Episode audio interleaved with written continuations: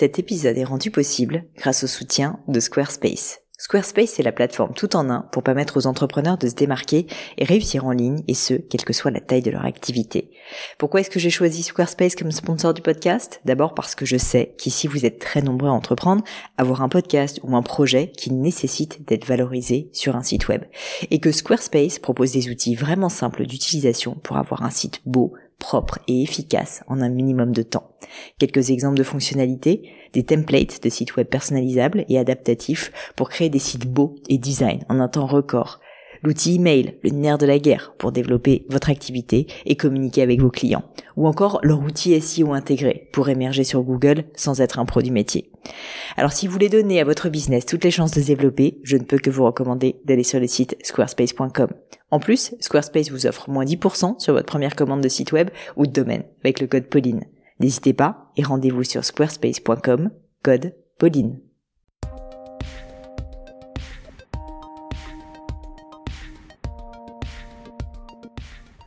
Hello à tous, ici Pauline Nenio et bienvenue dans un nouvel épisode du Gratin. Le Gratin, c'est un podcast où j'interviewe des personnalités remarquables pour parler de leur réussite et essayer de décrypter avec elles les clés de leur succès. Durant une heure environ, je déconstruis avec elles leur parcours, leurs principes de vie, leurs grandes décisions, avec pour objectif d'apprendre de ces mentors virtuels et aussi de vous aider à vous développer afin que vous puissiez devenir la meilleure version de vous-même. Aujourd'hui, j'accueille sur le gratin Cédric Watine, CEO du groupe Fogepack, spécialisé dans les fournitures de packaging et créateur du podcast et de la méthode des outils du manager. Vous pourrez retrouver Cédric sur LinkedIn, bien sûr, ou simplement via son podcast, donc outils du manager avec un S à outils. Ce que je vous invite à faire, je vous mettre tout ça dans les notes de l'épisode et sur le blog du gratin. Et si vous avez une question, si vous avez une demande particulière, Cédric a fait la folie, messieurs, dames, de nous laisser son mail. Donc foncez, les amis. Vous le retrouvez trouverez à cédric-outils avec un S du manager.com. À toi, Cédric. Alors pourquoi avoir invité Cédric sur le podcast? Eh bien tout simplement parce que j'ai découvert il y a quelques mois son approche et je l'ai trouvée particulièrement percutante, simple, pleine de bon sens, sans jargon, accessible. On sait tous que le management est un art extrêmement difficile, je l'ai vécu moi-même et je peux vous dire à la dure en partant de très très loin. J'ai pensé qu'une petite formation avec Cédric vous ferait plaisir et pour tout vous dire j'avais encore deux trois trucs à apprendre. On a donc parlé un peu de son parcours et là mesdames et messieurs, scoop, on ne n'est pas bon manager, on le devient. Même Cédric, désormais une référence en la matière, a fait son lot de bourdes. Il nous l'explique d'ailleurs avec beaucoup d'humilité, il nous parle de ses erreurs et de en quoi elles lui ont permis d'avoir une révélation en quelque sorte sur le fait qu'il ne pourrait pas imposer sa loi à ses collaborateurs sans apprendre à vraiment travailler correctement avec eux. On a ensuite enchaîné sur mille et une questions sur le sujet du management, par exemple comment faire pour changer de méthode et devenir bon manager quand on a déjà en quelque sorte, si je puis dire, un passif. Faut-il faire un grand soir, grand matin et en parler à ses collègues, faire une réunion d'équipe? Est-ce qu'il faut y aller par étapes? Cédric nous dit tout. Comment réussir à déléguer quand on n'a pas d'appétence pour ça? Un mot qui revient chez de nombreux entrepreneurs et qui a été un vrai problème pour moi. Quand on aime faire, on n'aime pas forcément faire faire, souvent l'inverse d'ailleurs. Mais la bonne nouvelle dans tout ça, c'est que ça s'apprend. Comment communiquer avec des personnalités différentes et gérer les conflits internes à une équipe, ce qui arrive très souvent. Quels sont les outils et ressources que Cédric recommande pour progresser sur ces aspects très humains? Autant de sujets qui serviront, je pense, à des dirigeants de PME, tout autant qu'à des entrepreneurs naissants ou pourquoi pas aussi à des salariés de grands groupes. Mais je ne vous en dis pas plus et laisse place à ma conversation avec Cédric Watine.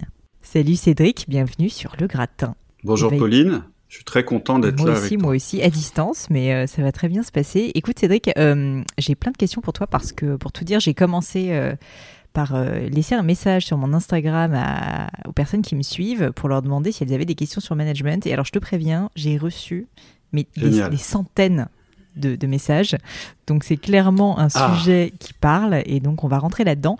Mais, euh, mais avant de faire ça, si ça te va, je voulais quand même commencer par parler un peu de toi, euh, comprendre euh, qui tu es. Mhm. Et donc si je me trompe pas, tu es à la tête de Fogepack, qui est une, une boîte dans le secteur mhm. du packaging. En fait, ce sont deux sociétés. Et, comment est-ce que tu t'es retrouvé là-dedans? Est-ce que tu peux me faire voilà un petit un petit récap un petit peu de, de ta carrière Comment est-ce que tu es arrivé à la tête de cette entreprise, de ces entités? En fait, euh, moi j'ai fait une école de commerce et j'ai terminé par une spécialisation audit et contrôle de gestion internationale. Et avant, j'avais fait euh, des études euh, à l'université de culture et communication pour apprendre les ressources humaines, etc. et suite à ça, j'ai commencé à travailler dans un grand groupe international et euh, pendant quelques années et euh, été chargé de faire les audits post-acquisition du groupe et puis euh, de mettre en place le reporting. C'était mon job.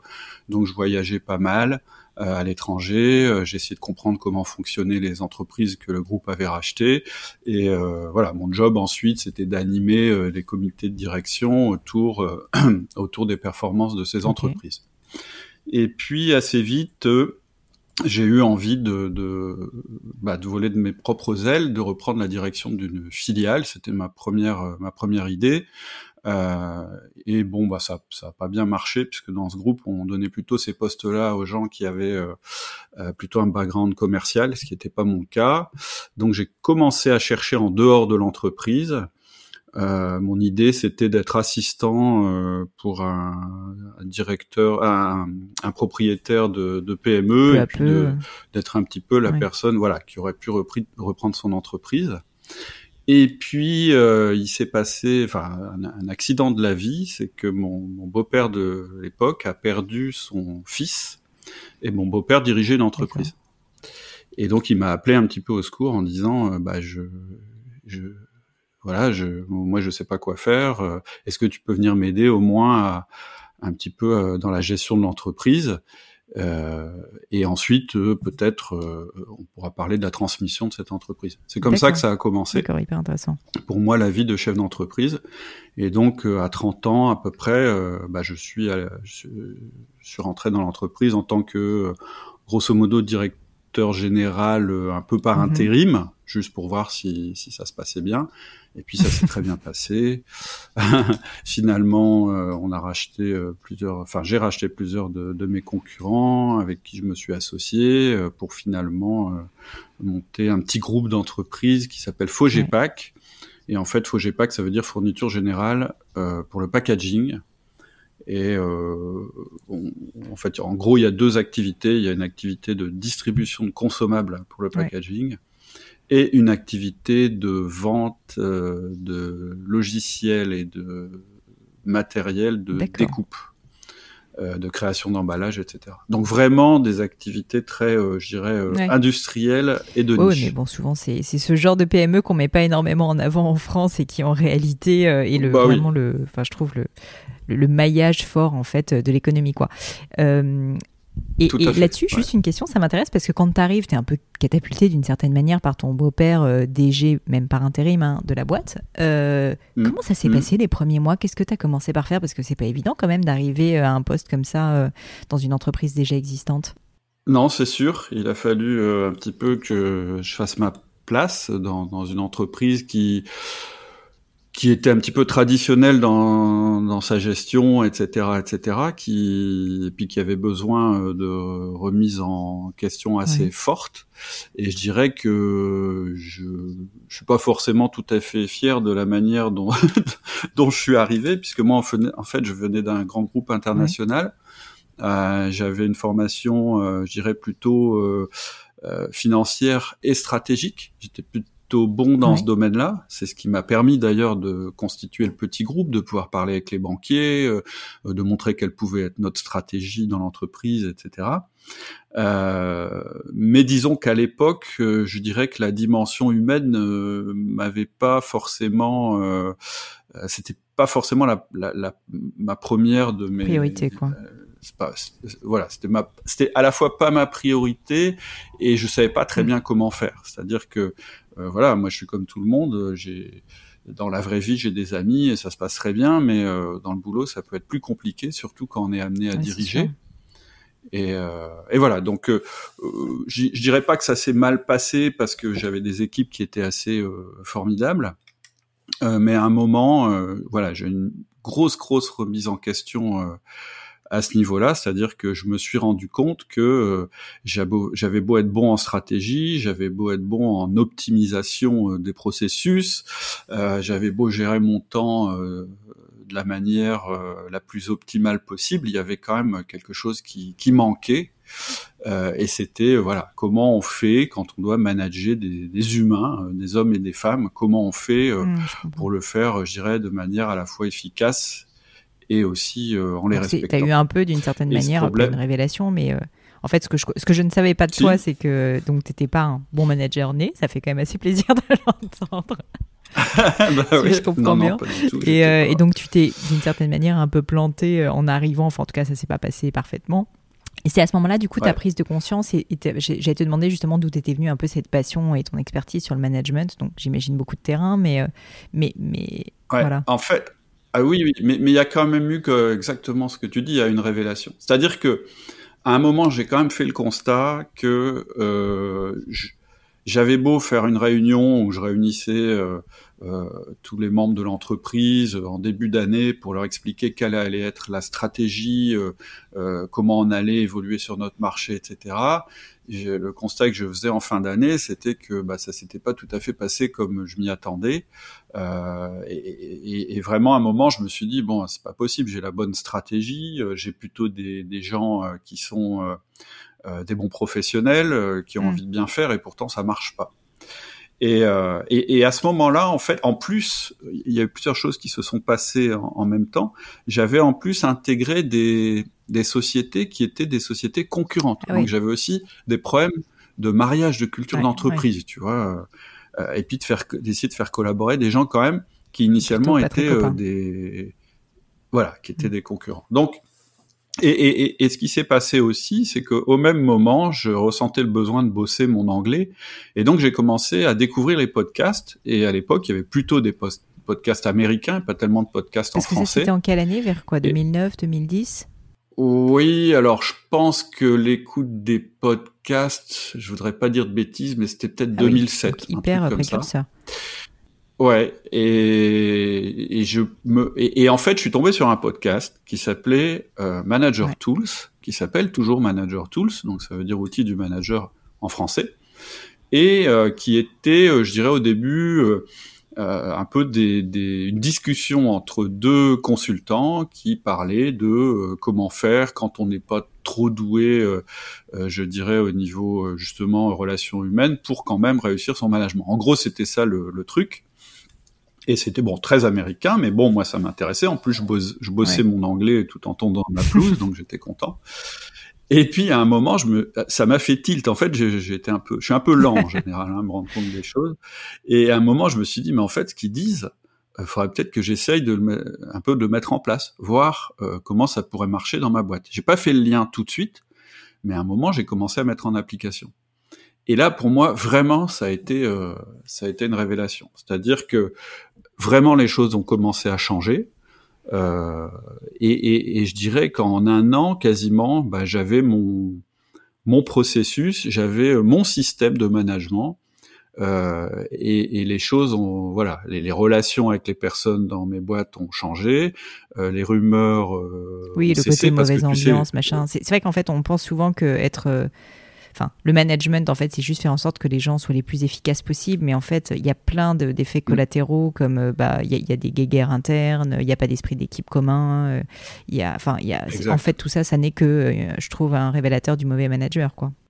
Absolument. Et, et, et, et, je dirais même que le, le mauvais manager en lui-même, le fait qu'il soit mauvais, c'est juste un symptôme. C'est-à-dire que, alors je, je, je, sais que très souvent, en fait, quand on discute de management avec, euh, avec des personnes en général, la première chose qu'elles vont faire, c'est elles vont nous expliquer à quel point leur mm. boss est mauvais, euh, sans se dire mais est-ce que elles, elles-mêmes elles sont euh, en management, est-ce que ça va? Et, et, d'une manière générale, moi j'ai pas rencontré de manager fondamentalement euh, épouvantable ou ou, euh, ou, je dirais qui ont envie de, de, de, de tyranniser les gens, etc., etc. En général, c'est juste un manque de connaissances et surtout un manque de d'outils. Et, et, moi, c'est ça qui m'a qui m'a vraiment convaincu dans le processus que j'ai eu de mise en place euh, de mon management, c'est que finalement, t'as beau avoir des de connaître tous les poncifs sur le management. En ce moment, par exemple, on parle beaucoup de bienveillance et on pourra en parler de la bienveillance, mais, mais disons que ça suffit pas. Ça, c'est l'intention. Et très souvent, en fait, ce que tu observes, c'est une, une, énorme différence entre l'intention du manager, qui est plutôt quelqu'un de bien et quelqu'un de, je dirais, de normal, et, et, et, ses actions sur le mm. terrain. Et, et, en fait, moi, ce qui m'a beaucoup plu dans, dans l'approche des Américains, c'est qu'elle était très pragmatique et elle était très fondée sur les outils. C'est-à-dire que c'est en passant à l'action, c'est en passant à l'action qu'en fait, tu vas réussir à, à changer euh, ta vision mmh. des choses et que tu vas réussir à, à, à, à la fois être efficace et respectueux des personnes parce que très vite tu vas te rendre compte que c'est en étant respectueux des personnes que tu vas obtenir de la performance. Et une question que j'avais pour toi, Cédric, c'est euh, ça m'intéresse beaucoup parce que je pense que, à, mon avis, hein, pas mal de personnes sont dans ce cas-là. Tu veux changer, tu veux, mm. euh, ok, te dire, euh, j'étais, tu réalises que tu étais un mauvais manager, tu as un peu ta, on va dire, ta, ta révélation comme toi. Comment est-ce que tu mm. mets en place ce changement? Comment toi tu l'as mis en place? Est-ce que tu pourrais me décrire cet avant-après dans ta boîte? Parce que j'ai l'impression que tu dis qu'assez rapidement en fait les choses ont évolué. Tu me parlais de bah, voilà du mm. gossiping, euh, enfin des on dit qui avaient cessé, etc. C'est quand même pas mm. évident, je trouve. Est-ce que tu communiques dessus? Est-ce que tu fais un peu un grand soir, grand matin en disant entre guillemets convoquant tes collaborateurs en disant écoutez, il euh, faut que je vous dise euh, pendant les dix dernières années j'ai été un mauvais manager sur tel et tel point, ça va changer? Ou est-ce que c'est de manière hyper subtile? Comment tu fais ça? C'est les deux en même temps. En fait, euh, il faut que tu, en fait, tu peux avoir le discours que tu veux en entreprise, mais en fait, le discours, c'est pas, ça sert, enfin, tu peux penser ce que tu veux, tu peux dire ce que tu veux, ce qui va compter, c'est ce que tu fais, et les gens vont te juger sur ce que tu fais. Euh, et donc, moi, mon conseil, euh, c'est effectivement de mettre en place un premier outil du management euh, qui, qui, maintenant est bien connu, euh, dont on entend parler euh, assez régulièrement, qui s'appelle le one-on-one, le one-to-one ou le un à un en français. Et d'ailleurs, t'en parlais, il me semble, dans un de tes, tes podcasts où tu, tu, faisais un coaching sur une. Oui, tout à fait. Bah, moi, en fait, euh, traditionnellement, j'appelais ça des points. Et en fait, euh, les gens dans mon entreprise ouais. se foutaient de ma gueule à un moment donné parce que je faisais des points avec tout le monde. ah, peu, alors, peu importe le nom, euh, ce, qui, ce, qui, ce, qui, ce qui est. Euh, en fait, le 1 à 1, c'est quoi Selon outil du manager, le 1 à 1, c'est quoi? C'est un entretien d'une demi-heure toutes les semaines avec chacun de tes collaborateurs, avec chacune de tes collaboratrices. Mm-hmm. Et donc, alors pourquoi ça marche ce truc-là? Ça marche parce que tu vas t'adresser de manière individuelle à la personne. Tu vas pas faire du collectif.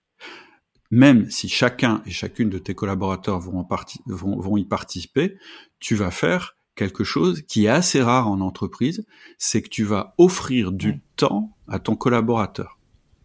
Et pour développer la confiance hein, entre êtres humains, la, la plus grande richesse qu'on ait à accorder à n'importe qui, c'est du temps. Donc déjà, en faisant cette chose qui est de lui accorder du temps, tu vas un petit peu, euh, je dirais, envoyer un signal fort envers cette personne. C'est la première chose. La deuxième chose, c'est que non seulement tu vas lui accorder du temps dans, sa, dans ta semaine, c'est-à-dire que c'est une demi-heure. Alors une demi-heure, hein, c'est 3,5 jours oui, par an. Donc euh, ça relativise et il faut toujours regarder ça du côté de ton collaborateur plutôt que de ton côté à toi. Toi, si tu as 8 collaborateurs, ça va représenter 10% de ton temps, ce qui est pas énorme non plus, mais c'est mmh. quand même 10%. Mais ce qui va être très fort dans ce que tu vas proposer à ton collaborateur ou à ta collaboratrice, c'est que tu vas lui dire, mais en plus, on va se voir chaque semaine. Donc en fait, tu vas lui promettre du temps, mais en plus du temps à venir. Ce qui est totalement différent de dire bon écoute là tu vas pas bien ou t'as pas des bonnes performances donc on va te voir cinq minutes et je vais te remonter les bretelles. Ou euh, à la fin pour l'entretien de fin d'année uniquement quoi. Oui voilà. Alors là, euh, on pourra reparler des entretiens de fin d'année parce que et donc concrètement je trouve qu'on sait assez souvent. C'est clair. Et, et, donc concrètement, concrètement, en fait, ce que tu fais, si tu veux mettre en place euh, un management efficace, c'est de mettre en place ce premier outil avec tes collaborateurs directs, c'est-à-dire pas avec les collaborateurs de tes collaborateurs, uniquement avec les personnes qui hiérarchiquement te sont rattachées. Et aussi une question avec toi, je, je, suis désolée de t'interrompre, mais euh, je trouve ça très intéressant. C'est euh, uniquement avec tes collaborateurs directs, c'est-à-dire tes N-1, les gens que tu manages. Est-ce que ça peut être aussi ça, avec ouais. des personnes avec lesquelles tu collabores, euh, qui sont dans d'autres équipes Je prends un exemple, tu es dans une équipe, je sais pas, tu es dans une équipe marketing dans un grand groupe, tu vas forcément collaborer beaucoup avec l'équipe création, par exemple. Est-ce que tu mets en place aussi un ouais. point avec cette personne-là, sachant qu'elle t'est pas rattachée hiérarchiquement, tu vois? Oui, tu peux. Tu peux, effectivement. Alors, c'est pas tout à fait le même entretien, c'est pas tout à fait la même structure d'entretien, mais oui, absolument, tu peux. Maintenant, euh, je sais que le le, le, le, temps des managers en mmh. France est compté. Hein. Moi, j'ai fait un sondage auprès de 450 ou je sais plus 500 managers. J'aurais demandé c'est quoi votre problème principal? Euh, la grosse, grosse, enfin, c'est pas l'unanimité, mais la très grande majorité des gens me répondent mm. le manque de temps. Donc oui, je suis, je, suis, tout à fait en faveur de faire aussi des 1 à 1 avec les responsables des services avec qui tu collabores, mais je dirais si, si on devait mettre une priorité là-dedans, avant tout, ton job de manager, c'est d'avoir une équipe qui performe. Et donc, euh, la priorité, ce sont tes collaborateurs. Donc tu mets en place le 1 à 1 et toi, euh, ton expérience, du coup, c'est quand tu as commencé à mettre ça en place, parce que du coup, j'aime bien filer la métaphore avec ton exemple concret, tu même pas vraiment eu besoin de communiquer sur le fait qu'il y avait eu un changement de paradigme. C'est plus que naturellement, comme tu as mis ça en place, les choses ont évolué C'est ça? Bien sûr. Oui, parce qu'en fait, c'est un acte fort hein, quand tu fais ça. Alors moi, je l'ai annoncé en, en réunion d'équipe et euh, c'est ce que je conseille en général euh, quand je conseille des managers, c'est de démarrer par une première réunion euh, globale simplement euh, pour expliquer ce que c'est qu'un 1, pourquoi je le fais. En général, je dis c'est c'est un point régulier. L'objet c'est de mieux collaborer ensemble, que je comprenne mieux vos problématiques, que je puisse mieux y répondre, mmh. etc. Et puis surtout, c'est de fixer euh, au cours de cette réunion euh, le, le, les horaires des 1 à 1 pour l'année à venir. C'est-à-dire on programme en avance tous les 1 à 1 parce que si on le fait pas, ça marche ah bah beaucoup moins bien. Je pense que Google Agenda est le meilleur ami de, de, tous les managers. Quoi.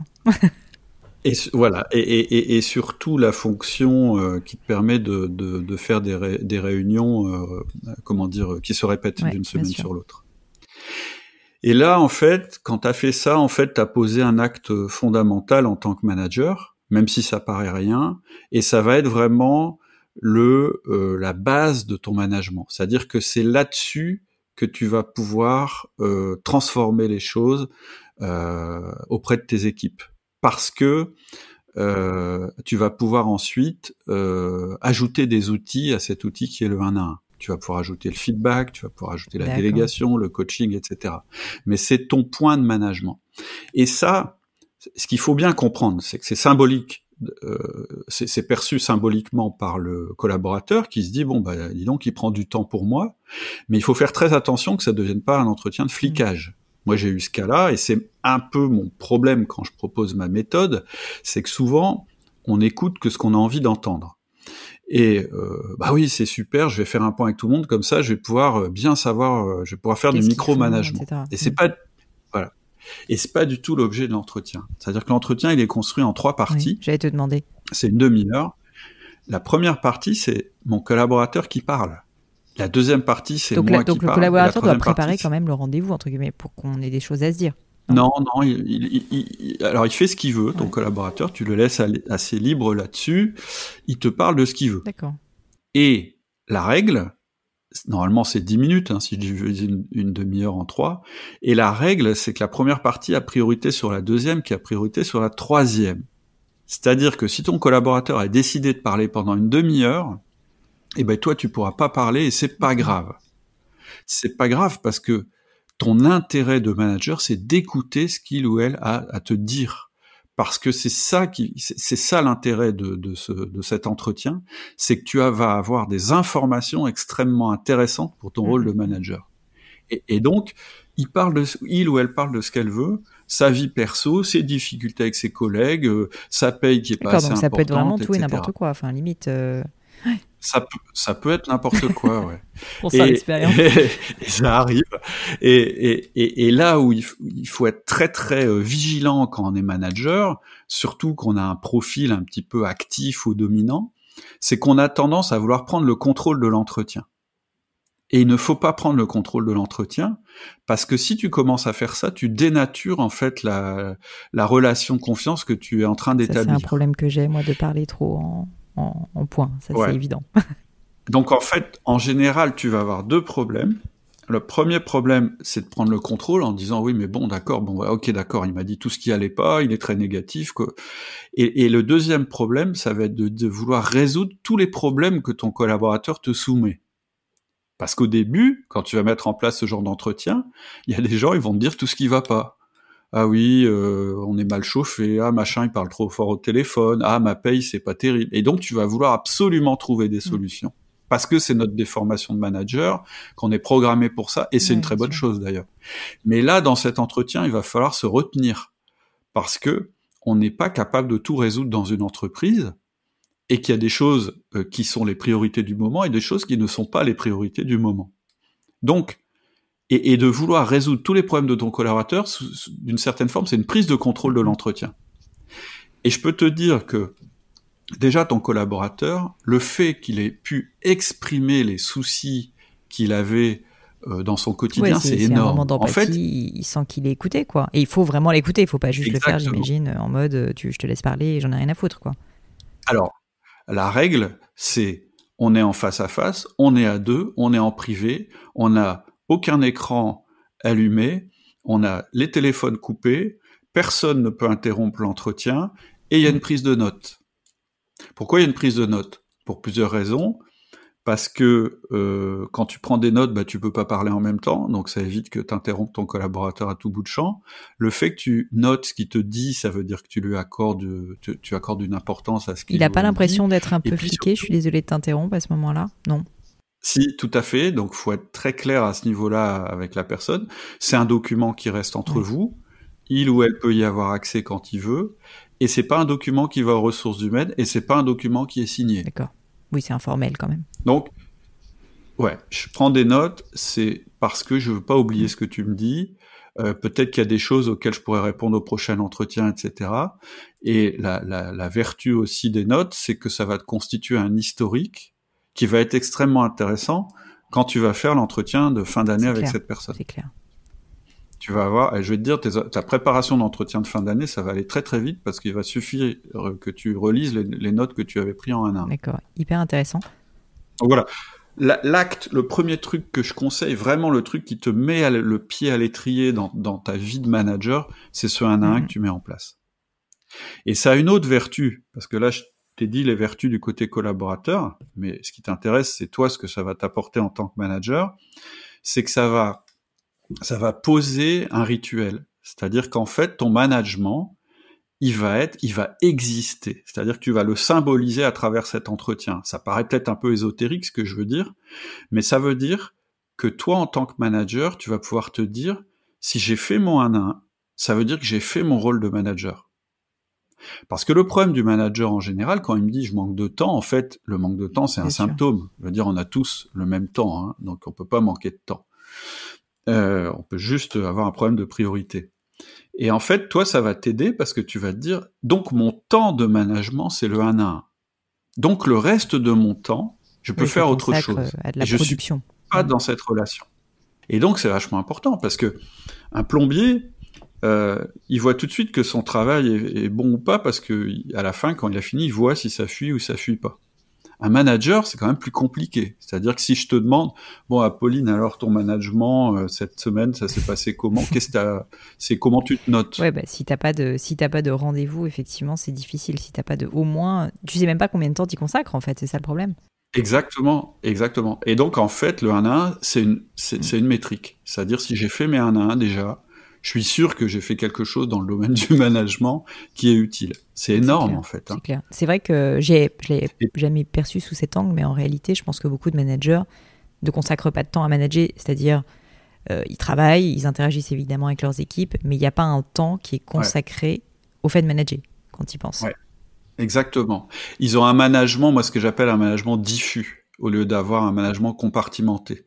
Ça veut dire qu'en fait, dans leur journée, tout est mélangé ils font de la contribution individuelle et du management en même temps. Et alors, une question pour toi, euh, si on passe à des questions un petit peu plus générales sur le management, c'est euh, une question qui est revenue très souvent des auditeurs du podcast, c'est c'est quoi un bon manager? Je trouve ça peut-être euh, un peu vague, mais en gros, je pense que la question c'est aussi c'est quoi son rôle, c'est quoi sa mission, la fonction, tu vois, dans l'entreprise du manager?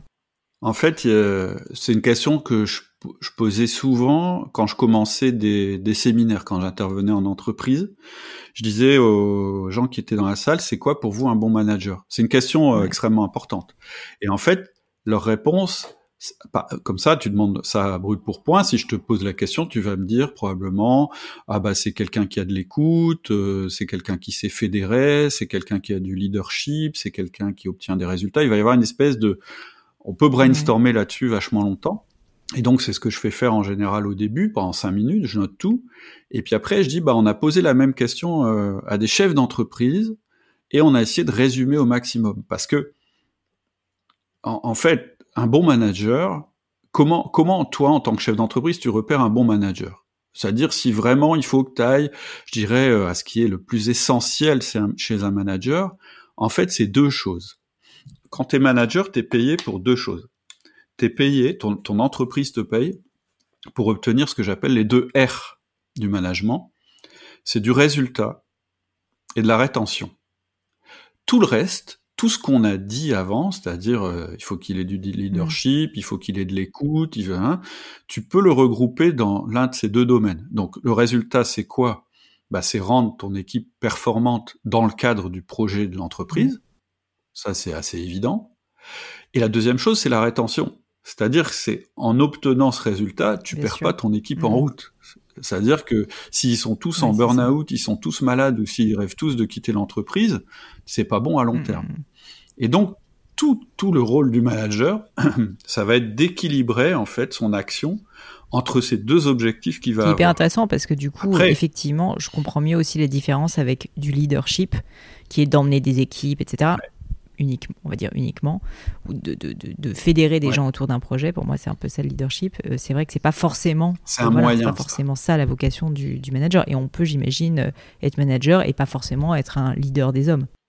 Non, mais alors on fait cette distinction parce que en France on aime bien dire je suis je suis soit mm. ça soit ça. Euh, on dit pas je peux être les deux en même temps. Euh, moi ce que je dis souvent c'est qu'un leader c'est un c'est un manager qui a moins de temps. C'est-à-dire que c'est pas parce que tu es chef d'entreprise ou que tu euh, opères je dirais à un très haut niveau de responsabilité que ça t'exonère de ta mission de manager. C'est-à-dire que les choses, elles s'obtiendront simplement, euh, pas que grâce à toi, elles vont s'obtenir aussi parce que tu sais manager les gens qui sont en dessous de toi. Et donc, le fait de vraiment d'aller au fond du fond de ce que c'est que manager des gens au quotidien, c'est important autant pour un, un, un, je dirais un responsable de salon de coiffure qu'un dirigeant mmh. du CAC 40. C'est-à-dire, c'est comment comment je fais pour gérer les personnes de manière efficace et en même temps respectueuse. La question, c'est toujours la même. Comment je fais pour obtenir les tu vois, ce qui est intéressant dans ce que tu disais là, c'est que je pense que pour beaucoup de gens, le mot manager, c'est, euh, ça prend son sens uniquement quand on a une boîte, je sais pas, de peut-être 20, 30 salariés et puis ensuite euh, ou un grand groupe. Mais je pense que beaucoup d'entrepreneurs euh, qui en plus souvent sont des doueurs, des personnes qui font et qui n'aiment pas trop déléguer, euh, on, passe cette, cette notion que manager dès le début, même quand on a juste un stagiaire, ben en fait c'est utile. Et donc toi, tu recommanderais de mettre en place, pour un, exemple concret d'un entrepreneur qui vient de lancer sa boîte et qui a peut-être son premier employé ou son premier stagiaire, de mettre en place, par exemple, ces 1 à 1 Oui. En fait, en fait, moi, moi, je, je, à partir du moment où tu as une personne sous ta responsabilité, tu peux mettre en place les 1 1. Après, il y a beaucoup de gens qui réussissent à survivre euh, en termes de management jusqu'à un seuil qui est à peu près un seuil de 8 personnes. En général, euh, t'as pas trop besoin de structurer ta boîte. Je veux dire, euh, et, puis ça dépend aussi des, du degré de maturité de ta boîte. Si tu veux, quand tu es dans une phase pionnière et que dans ta boîte, t'as que les gens du début et qui sont hyper motivés, etc., etc. Tu vois pas trop les problèmes de, de management parce que en gros, euh, l'objectif, il est tellement clair, il est tellement évident pour tout le monde et chacun connaît tellement bien son rôle qu'on peut presque travailler en parallèle. Mais bah alors, trois personnes, quatre personnes, cinq, et puis tu as un seuil au, au, bout duquel il y a quelque chose qui va se développer dans l'équipe qui s'appelle la friction de communication. Et là, tu vas commencer à devoir faire des choix dans la manière dont tu communiques avec les gens, et tu vas pas faire des bons choix. Par exemple, tu vas communiquer plutôt avec les gens qui te donnent de l'énergie, ou les gens qui sont proches, ou les gens qui te ressemblent. Et puis les autres, bah, t'auras jamais le temps pour eux. Ou à l'inverse, parce que ça dépend de ton tempérament, tu vas passer tout ton temps avec les gens qui ont des problèmes. Et ceux qui sont les super performeurs de l'équipe, tu vas les oublier, et un jour, ils vont te quitter, ou ils vont devenir des divas.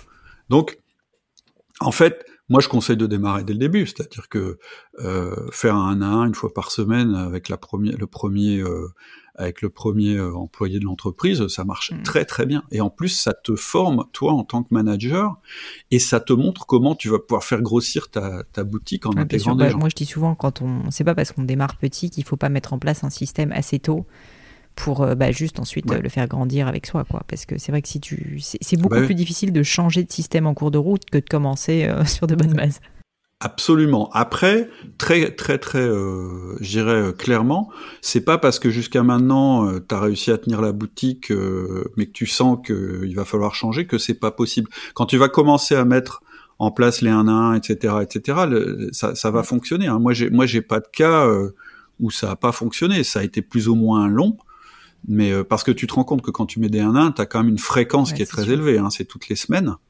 donc tu vas progresser super vite. Euh, au bout d'une semaine, tu auras fait, euh, si tu as six personnes, s'il y en a un, au bout de deux semaines, tu en auras fait 12, au bout de trois semaines, tu en, auras- t'en auras fait, euh, et ainsi de suite. Donc tu vas progresser très très fort.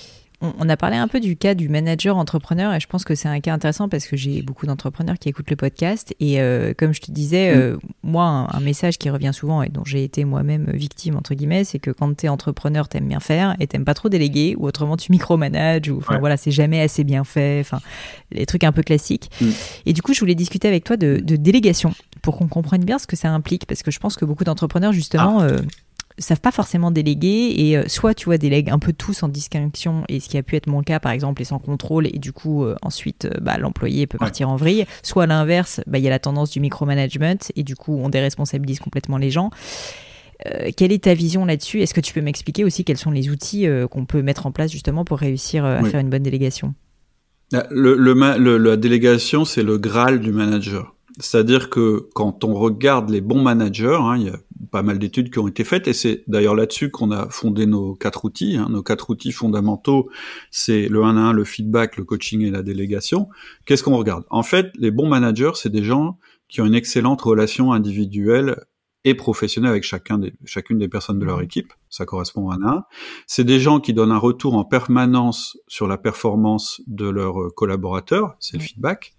C'est des gens qui demandent toujours plus à leurs collaborateurs et qui les font évoluer, maximiser leur potentiel, si on veut Ouais. utiliser des, des termes, euh, les termes adéquats, c'est le coaching.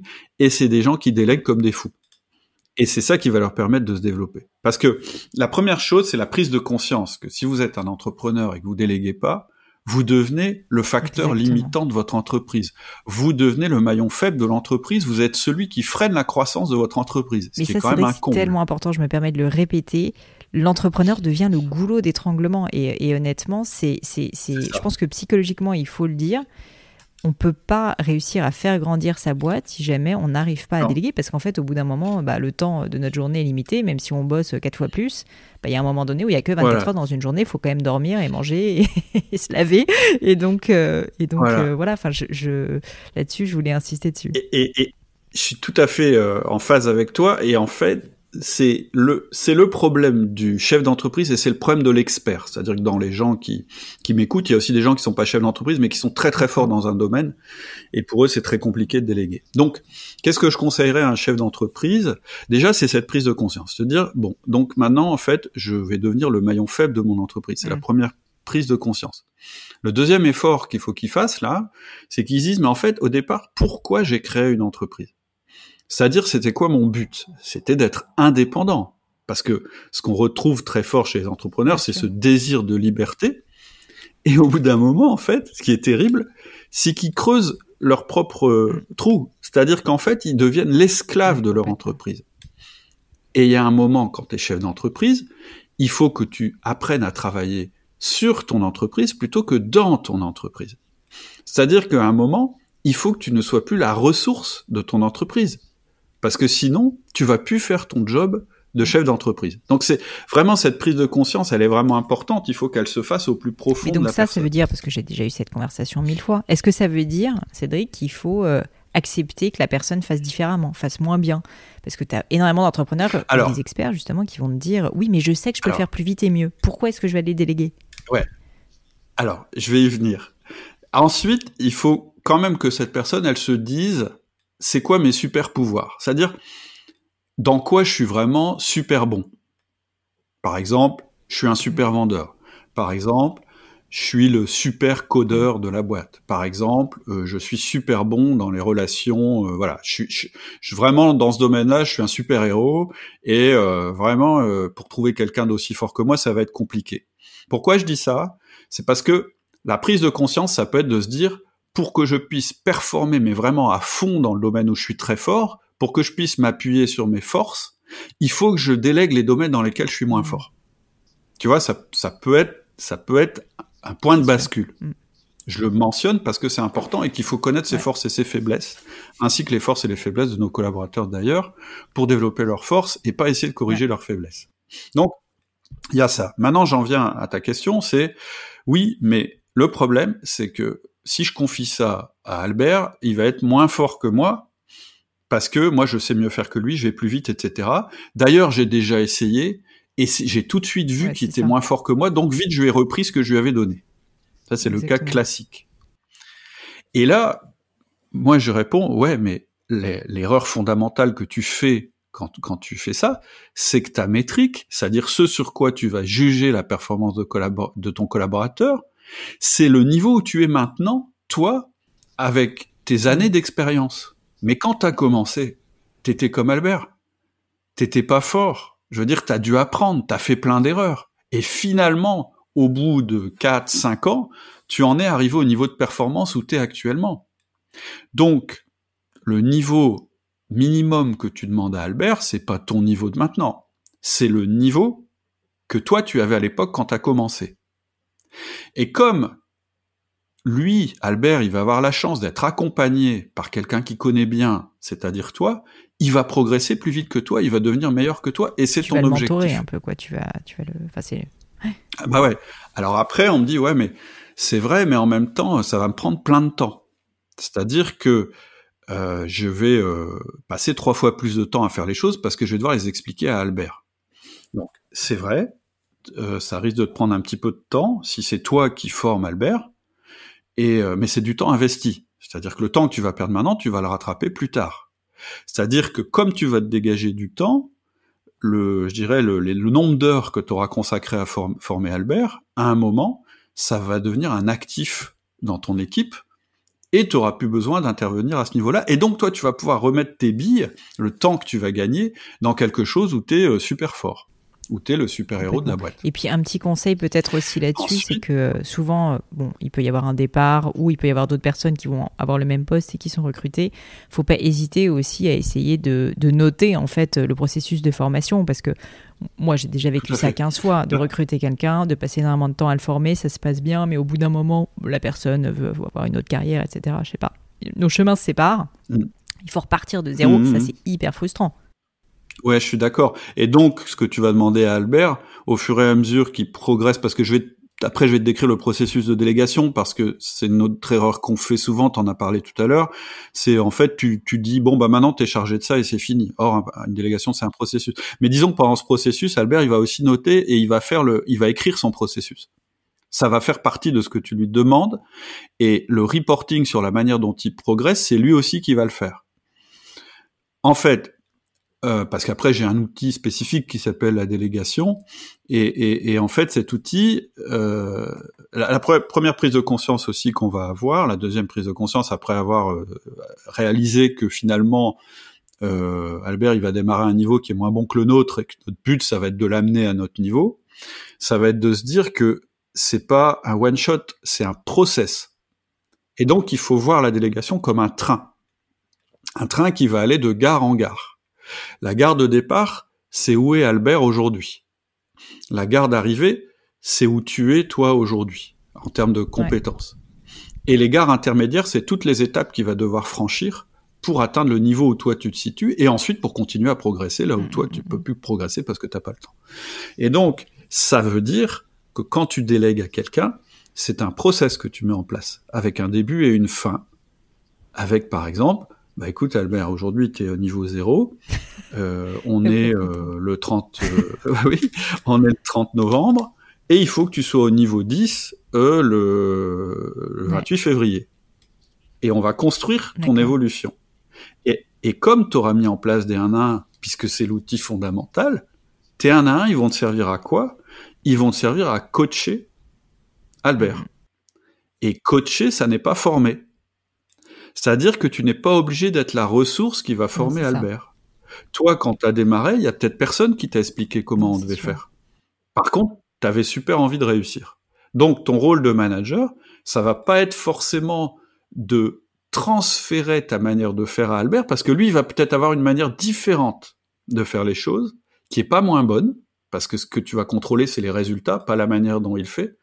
Et donc, tu vas avoir vraiment un rôle de coach et pas un rôle de formateur. Ouais, je vois ce que tu veux dire. Et donc, ton rôle de coach, c'est quoi? Bah, C'est de dire, maintenant, euh, je vais te déléguer cette chose-là, on se met d'accord sur le timing qu'on se donne, on fait des points réguliers sur la manière dont tu progresses, ça se fera au cours des 1 à 1, et tu vas me dire à chacun à un où t'en es, les difficultés que tu rencontres, etc. Et moi, je vais mettre en œuvre des ressources pour t'aider à progresser. Mais la ressource, c'est pas forcément moi. ça peut être quoi là Ça peut être un formateur. Ça peut être un formateur, ça peut, être, des, je sais pas, un livre, ça peut être un podcast, euh, ça peut, voilà. Et, oui, tu es là pour lui apporter des solutions, quoi, et pour lui apporter des ressources, comme tu le dis. Mm. Bah, t'es là à la fois pour avoir eu quand même un petit peu une exigence de résultat. Hein, on n'est pas, c'est pas, pas de candy quand même. Voilà, c'est d'être sûr que quand il est arrivé à la gare euh, numéro euh, 5, euh, il fasse pas une marche arrière jusqu'à la gare numéro 3, c'est-à-dire qu'il continue à avancer vers la gare de destination. Et ce que tu vas mesurer, en fait, c'est sa progression. C'est-à-dire que euh, ce que tu vas euh, mesurer, c'est ton degré d'implication dans la tâche que tu es en train de déléguer qui diminue et son degré d'implication dans la tâche qui augmente. Et ça va être juste maîtrise. Alors je sais que ça paraît un peu compliqué quand je le dis, mais effectivement la délégation c'est pas, pas simple. Mais c'est absolument primordial et fondamental. Et mon conseil c'est de pas commencer par là. Commencer par le 1 à 1, ça tu as dit, c'était très clair, je pense. Dans l'ordre, c'est le 1 à 1, le feedback, le coaching et la délégation. Le délégation, c'est le Graal du manager. Mais je peux te dire que quand tu vas commencer à mettre en place les 1 à 1, tu vas parler d'autonomie avec tes collaborateurs. Et donc finalement, tu vas leur faire prendre plus d'initiatives personnelles. Et ça, c'est un premier mm. pas vers la délégation. Et tu vas peut-être réussir à ce qu'eux-mêmes te prennent du travail sans que tu le demandes. Alors ça, je sais que ça paraît totalement euh, inconcevable quand on n'a pas mis en place son management, c'est le rêve, mais ça existe. ça existe. Au ça dépend des tempéraments, de tes collaborateurs, etc. J'avais une autre question pour toi euh, sur les différentes natures de, potentiels collaborateurs, sur, sur les différents profils. Euh, alors, j'ai fait sur ton site d'ailleurs le, le test disque dont tu vas me parler, j'espère. Et, euh, et, j'ai eu pas mal de questions de mon audience sur justement comment gérer, si tu veux, différentes natures, comment manager différentes natures, comment gérer les mm. conflits, les on-dit, tu vois, ce genre de choses quand on se comprend pas. Et Mm. Et, donc, si ça te va, je veux bien que tu nous expliques un peu ce que c'est que le disque, euh, tu vois, en, quelques mots, pour, euh, pour que déjà on comprenne en fait justement ce que c'est. En fait, euh, le deuxième, le, deuxième, tu, sais, tout à l'heure, je t'ai dit que j'avais fait un sondage sur des managers. Donc, le premier problème, c'est le temps, et le deuxième problème, c'est mm. les conflits. en fait, je vais me répéter, mais la première chose que tu dois, que tu peux mettre en place pour justement gérer les différentes personnalités de tes collaborateurs, c'est une communication individuelle, ça s'appelle le 1 à 1. Je me répète, hein, je suis désolé, mais déjà le fait de les écouter, tu vas te rendre compte qu'ils sont pas pareils entre eux et ils sont pas pareils que toi. C'est déjà un énorme, une énorme prise de conscience. une grosse frustration, euh, quoi, euh, réaliser qu'ils sont pas comme toi, mais Ah ouais, ouais, ouais, non, mais c'est vrai. Hein, je veux dire, euh, oui, tout d'un coup, euh, parce qu'en fait, si tu veux, on n'est pas trop habitué à ça, parce que dans la vie courante, je dirais, on choisit nos amis, et en général, on choisit des amis qui collent avec notre profil à nous, et donc on se dit, mais je comprends pas, moi dans la vie, je m'entends bien avec tout le monde, ça se passe bien, puis dans la boîte, c'est terrible, j'y arrive pas, c'est parce qu'ils me voient comme leur chef, du coup ils m'aiment pas, etc. ou même des collaborateurs entre eux, quoi. En fait, mm. Oui, absolument, tout à fait. Et or, or, euh, euh, les meilleures équipes, c'est celles qui contiennent le plus de profils différents. Je vais, je vais y revenir. Alors, le, le, donc première première étape euh, primordiale déjà pour se rendre compte des tempéraments et du fait que tes collaborateurs sont différents, c'est la mise en place du 1 à 1. Donc tu passes d'une communication collective où tu penses que tout ce que tu dis, en fait, mm. tu peux le dire de la manière à tout, identique pour tout le monde, à une communication individuelle où tu te rends compte qu'en fait, euh, même si les objectifs sont communs dans l'équipe, la manière d'expliquer les objectifs pour chaque personne sera différente parce que tu vas choisir tes mots différemment. La deuxième étape, c'est effectivement de prendre conscience qu'on a des profils comportementaux différents. Et là, je parle pas euh, de choses trop ésotériques. Dans, dans la population euh, mondiale, tu peux euh, classer les gens selon des profils comportementaux. Par exemple, il y a des gens qui parlent plutôt fort, il y a des gens qui font plutôt beaucoup de gestes, il y a des gens qui regardent plutôt leurs pieds quand ils parlent, il y a des gens qui communiquent plutôt volontiers par écrit plutôt que verbalement, etc. Ça, tout le monde l'a remarqué. On n'est pas pareil. Et euh, une fois qu'on a fait ce constat, on peut effectivement être très euh, déçu ou se dire mais voilà c'est impossible, comment je vais faire? Ou bien on peut essayer de trouver un outil qui va nous aider à entrer en communication avec les profils qui sont différents d'une autre. Il y a plein d'outils qui existent. Moi, il y a un outil que j'aime bien qui s'appelle le mmh. DISC. Donc DISC, c'est dominant, influent, stable, consciencieux. C'est aussi la méthode des couleurs. Oui, Je sais qu'il y a une méthode qui existe, qui rouge, bleu, jaune, vert. Bon, c'est exactement le même genre de, de, classification. Et en fait, ce qu'on va faire euh, avec cette méthode, c'est que on, on, va, je dirais, euh, catégoriser les gens de manière d'ailleurs un peu caricaturale, mais c'est pas grave. J'imagine qu'aucune personne n'est à 100% l'un des profils. Hmm. Exactement. Aucune personne n'est à 100% l'un des profils aucune personne n'est en permanence dans un profil, c'est-à dire que tu peux être dominant en entreprise et stable avec tes amis, etc. Et en plus, le profil va progresser dans le temps. Par exemple, euh, on en discutait juste avant de, juste avant. Moi, j'ai démarré plutôt dominant et aujourd'hui, je suis plutôt eh ben, influent. moi, je suis désespéré, messieurs dames, parce que j'ai fait le test sur le site de Cédric et je dois vous dire. Et c'est comme ça qu'on a commencé à échanger. Je dois avouer que je suis un profil I. I et D quand même, pas mal aussi. Comme moi, je suis moite, mais euh, je suis un peu désespéré d'être I. On va en reparler après.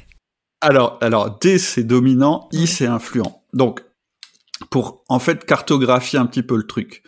Tu prends une feuille en papier, tu la divises verticalement et horizontalement. D'accord? Donc ça te fait euh, quatre euh, cadrans, un en haut à gauche, un en haut à droite, un en bas à droite, un en bas à gauche. Et le D, il est en haut à gauche, le I, il est en haut à droite, le S, il est en bas à droite, et le C, il est en bas à gauche. Ok? Ça fait une espèce de cercle comme ça. La ligne horizontale, elle démarque les gens qui sont plutôt extravertis, ils sont au-dessus de la barre, et les gens qui sont plutôt introvertis, ils sont en dessous de la barre. C'est-à-dire que les gens qui sont au-dessus de la barre, c'est des gens qui ont plutôt l'impression qu'ils vont pouvoir changer leur environnement. Les gens qui sont en dessous de la barre, ils sont plutôt à essayer de s'adapter à leur environnement. Ensuite, as gauche-droite. À gauche, tu as les gens qui sont plutôt orientés tâches ou résultats.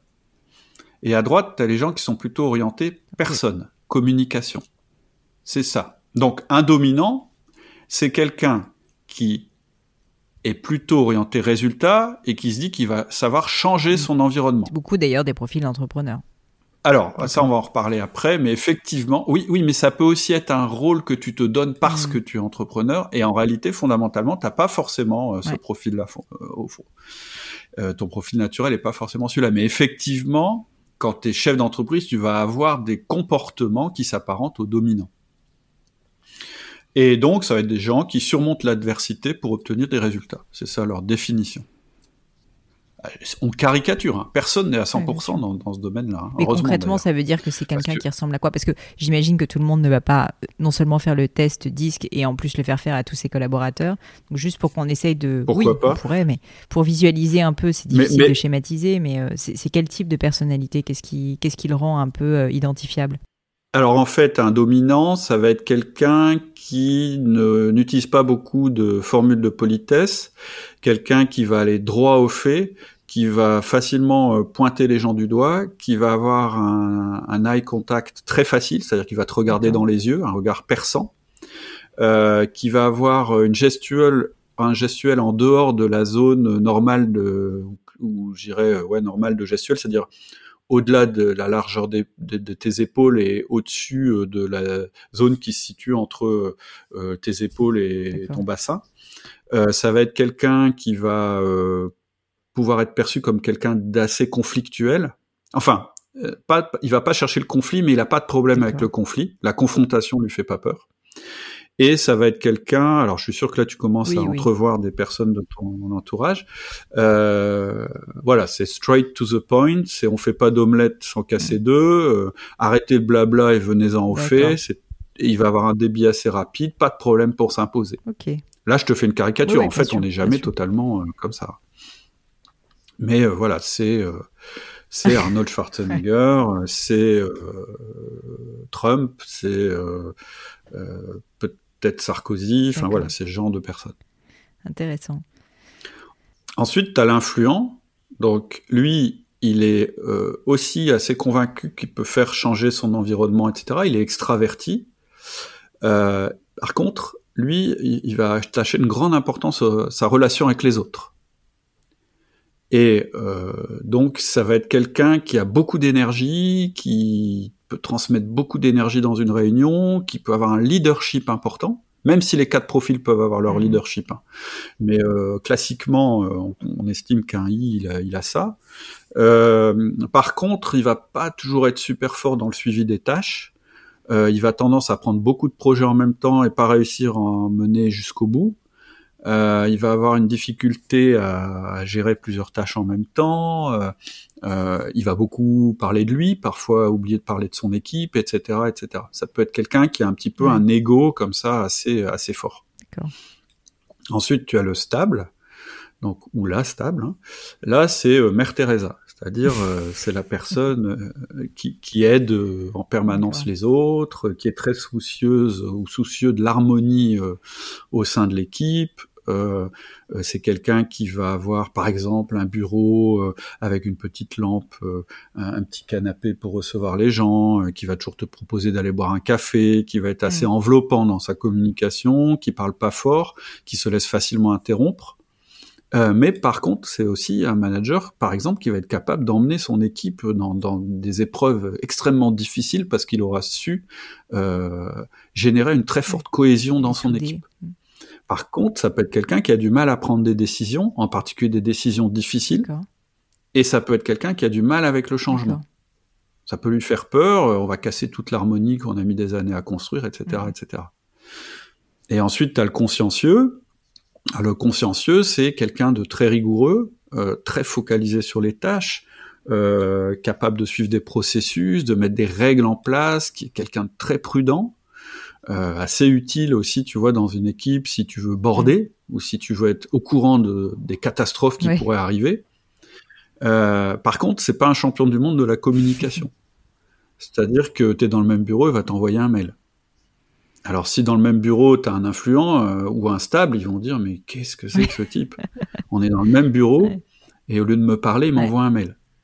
Mais, mais le C, lui, il aura envoyé un mail, d'abord parce qu'il n'est pas forcément à l'aise dans les relations, euh, je dirais, euh, individuelles et verbales, et surtout par souci d'efficacité. En disant oui, mais comme ça, tu as Oui. une trace, puis comme ça, tu peux bien lire ce que j'ai voulu dire, et comme ça, on oui, se en comprend fait, mieux. ce qu'il faut comprendre, c'est que la manière de l'autre de communiquer, c'est la manière aussi dont il aimerait euh, qu'on qu'on communique avec lui. Exactement.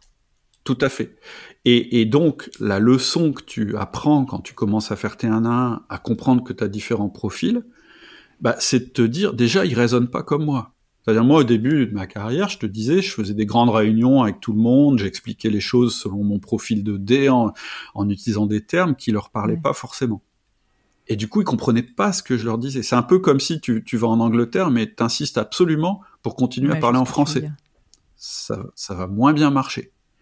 Et donc, apprendre déjà quel est ton profil, ça te permet deux choses. Ça te permet d'expliquer à tes équipes quel est ton Donc ça, tu profil. le fais. Tu vas dire, dire à tes équipes quel type de personnalité t'es. Ouais.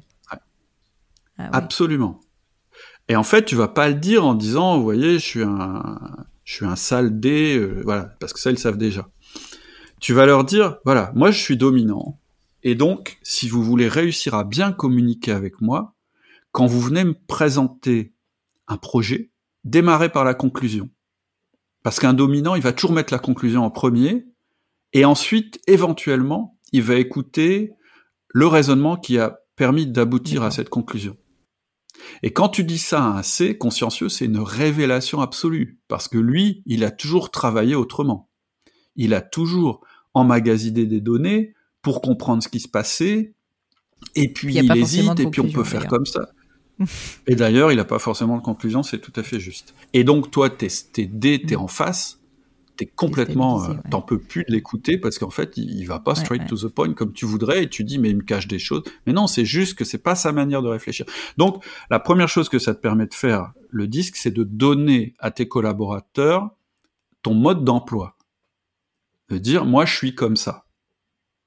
La deuxième chose, euh, qui est peut-être moins évidente pour certains profils, c'est de s'adapter à tes collaborateurs.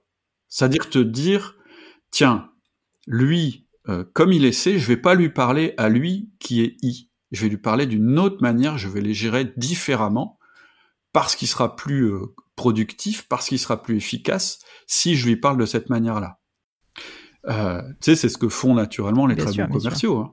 Ils analysent leurs clients, en trois minutes, ils ont compris dans quelle case il était et ils savent comment ils vont lui parler. Moi, du coup, pour être un peu une i euh, que j'assume pas, euh, je, je, je, je, sais très bien que j'adapte complètement quand même ma manière de m'exprimer euh, assez naturellement et ça paraît évident à quelqu'un qui est très réservé, très, comme tu dis, un regard vers le bas et tout. Parce qu'en fait, si, si tu t'arrives comme ça avec tes gros sabots en pas lui hurlant dessus, mais en étant hyper verbal, hyper extraverti, mais juste cette mm. personne, tu te dis, mais qu'est-ce que c'est que cette, qu'est-ce que c'est que cette fille complètement tarée Et donc, il faut, c'est pas de la manipulation, mais disons qu'il faut savoir s'adapter, je pense euh, à l'autre, quoi. Tout à fait, complètement. Euh, tu pensais que tu étais quel profil, toi euh, Non, non, mais je pense que, en fait, j'ai découvert donc le disque en, en, faisant un peu mes recherches sur toi et du coup en, en regardant sur ton site. Et donc, je l'ai fait sur ton site et ça prend pas très longtemps, quoi. Ça prend mhm. même pas 5-10 minutes. Et honnêtement, quand Enfin, ça prend 5-10 minutes pour un ah un C, il va prendre trois quarts d'heure parce qu'il va se dire ouais, mais si je réponds. bah, écoute, non, moi je, me doutais, en fait, si tu veux, je me doutais que j'étais I borderline D, c'est-à-dire que je savais que j'étais pas du tout C, je savais que j'étais pas S, ça c'était mm. évident pour moi. Mm. Euh, et donc, mm. euh, je savais que j'étais entre les deux, je savais pas quel était le dosage exact, et il semblerait que c'est à peu près 50-50, mais euh, voilà. Ce qui est très très important de comprendre, c'est qu'il n'y a pas de bon et de mauvais profil. On est sur du comportemental, hein, c'est-à-dire que jamais, jamais, jamais, jamais, on va se demander mais pourquoi la personne est comme ça? On s'en fout. On est mm. dans l'entreprise, on n'est pas des psys, et, et, et le, le, je dirais que une des grandes leçon aussi du management, c'est que vous n'êtes pas là pour soigner vos collaborateurs, vous n'êtes pas là pour les, leur, changer leur pensée, euh, je dirais, intime, vous êtes là pour influencer leur comportement. et puis aussi, euh, moi, ça a été un peu une révélation parce que je me suis rendu compte que, euh, effectivement, il y a certaines personnes peut-être avec lesquelles j'interagis moins naturellement, mais en fait, mm. je vois aussi leur qualité du coup, et je comprends leur qualité, et je comprends aussi que c'est une manière différente de penser et que c'est pas, tu vois, qu'ils veulent mon mal, que je veux leur mal. Enfin, ça n'a rien à voir en fait. Non, non, non. En fait, c'est super important que dans ton équipe, euh, l'idéal, c'est d'avoir les quatre profils. Mais, mais après, ton job de manager, et c'est là que c'est passionnant le job de manager, c'est de dire mais comment je les assemble et comment en fait je, je fais une équipe qui est à fond dans les quatre caractéristiques. Et, et donc après, ça te permet de gérer. Tu vois, par exemple, tes chefs de projet. Et eh ben, tu vas apprendre qu'en fait, pour démarrer un projet, tu vas donner le pouvoir aux I, parce que les I, ils vont donner une énergie au groupe énorme. Et puis à un moment, un projet, hein, il y a toujours la même courbe, hein, tu connais la courbe du DIP, etc. Ton projet, il va, il va, il va, il va plafonner. Tu vas arriver à un moment où on n'y arrive plus parce que c'est dur, parce qu'il faut faire plus d'efforts. Bah là, tu vas mettre en route bah tes dés, tes dominants, parce que ils sont forts pour, pour sortir. Bah là, on fait pas d'omelette sans casser deux, il faut sortir de l'ornière, etc.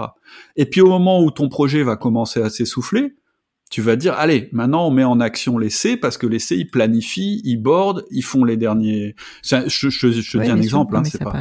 Mais, mais, tu vois, et, et, là, tu vas réussir à faire euh, une équipe qui, qui cartonne, parce que le résultat collectif, c'est l'exploitation des individualités des mmh. personnes. Et donc tu vas réussir à la fois à faire une belle œuvre collective, ce, dont on nous rabat les oreilles euh, en termes de management depuis toujours, mais sans jamais nous dire comment il faut faire, en fondant le collectif sur les individualités.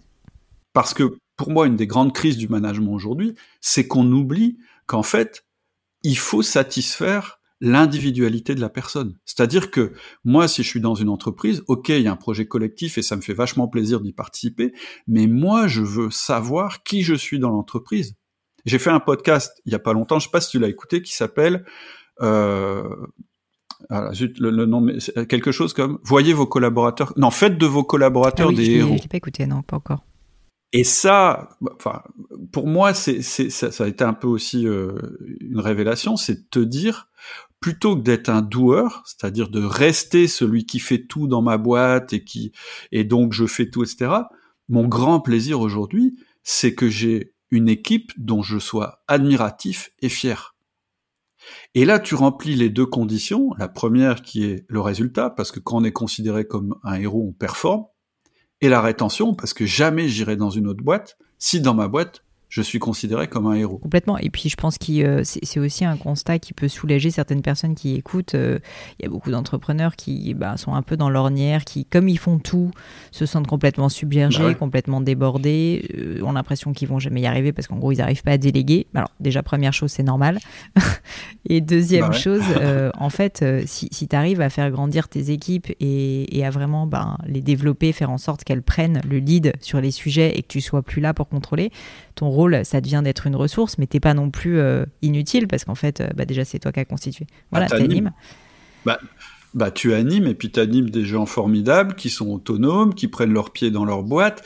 Et je trouve que c'est un plaisir infiniment plus important que d'augmenter la Mais bottom tu vois, line. je pense qu'il y a, il y a beaucoup d'entrepreneurs, je pense, euh, qui ont peur, et c'est pour ça que j'insiste dessus, et moi j'ai pendant longtemps été dans ce cas, qui ont peur de devenir inutile qui ont peur de devenir inutile parce qu'en gros ils se disent euh, moi j'ai créé une boîte pour faire des choses j'aime faire j'aime machin. Et, euh, et qui se disent euh, voilà j'ai, j'ai, je suis pas sûr de... je pense qu'il y a beaucoup de personnes il faut enfin je vous invite chers auditeurs si vous êtes dans ce cas à vous poser la question. Est-ce que vous est-ce qu'en fait vous voulez vraiment déléguer? Est-ce que vous voulez vraiment euh, lâcher? Bah, moi, ce que je vois surtout chez les entrepreneurs, c'est que euh, il y, a ce- il y a ce désir-là, puis en même temps, ils se plaignent Mm. d'être débordés parce que les gens chez eux sont Ouais. incapables de prendre le, le, le, le lead sur certaines choses. Mais en fait, les, les gens, ils sont comme vous les traitez. Euh, tu, tu sais, l'être humain, il s'adapte. Hein. Si tu le considères comme un imbécile, il devient assez vite un imbécile. Et, et, et, donc, et, et, et, et, et puis, c'est un tel plaisir que, que, que dans les 1 à 1, parce que le 1 à 1, il va évoluer pendant toute la carrière de tes collaborateurs.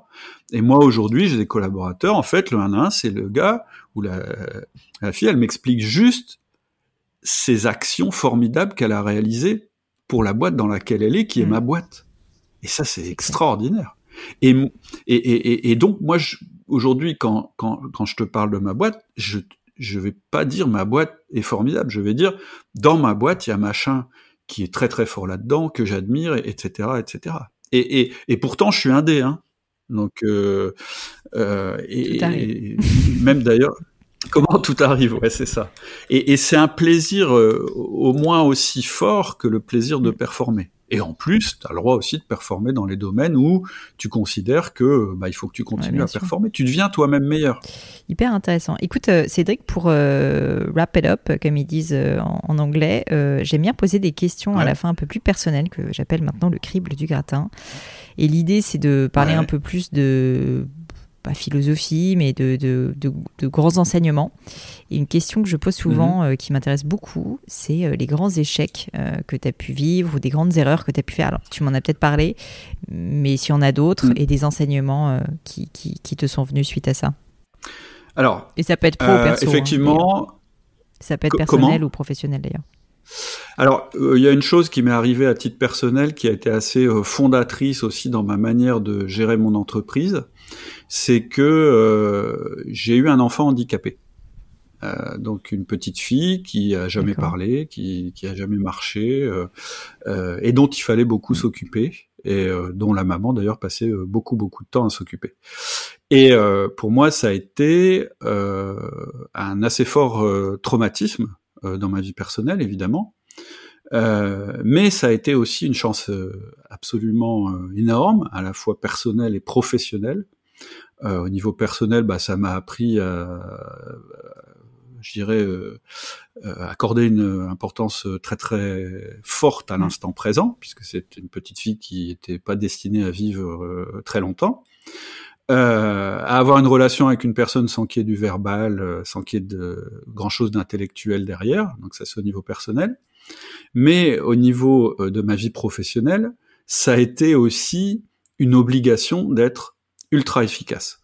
C'est-à-dire que très tôt, je me suis rendu compte que je pouvais pas continuer à passer 12 heures par jour dans ma boîte. Et, euh, et, quelque part, ça a été assez fondamental dans ma manière de gérer mes entreprises. Et c'est pour ça qu'aujourd'hui, je peux faire outil du manager en ne consacrant plus que la moitié de mon temps à mes entreprises, tout en ayant une vie équilibrée, en faisant du sport, en voyageant, etc., etc.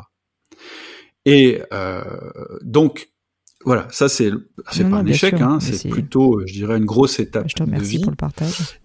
Et, Ouais, et, et, et, en fait, alors je sais pas, euh, en fait, il y a eu cette chose-là, donc où je me suis dit, mais de toute façon, euh, j'ai pas le choix, donc euh, euh, il y a des choses dans la vie que tu peux changer, puis il y a des choses que tu peux pas changer, euh, et donc les choses que tu peux pas changer, faut faire avec, faut les accepter, faut avoir cette première démarche, et ensuite te dire, bon, mais pour que ça marche bien, qu'est-ce que je peux changer dans ma vie pour le faire Ce qui doit être terrible pour un dé. Et une des choses. Ce qui est assez terrible pour un dé d'ailleurs de ne pas pouvoir changer les choses.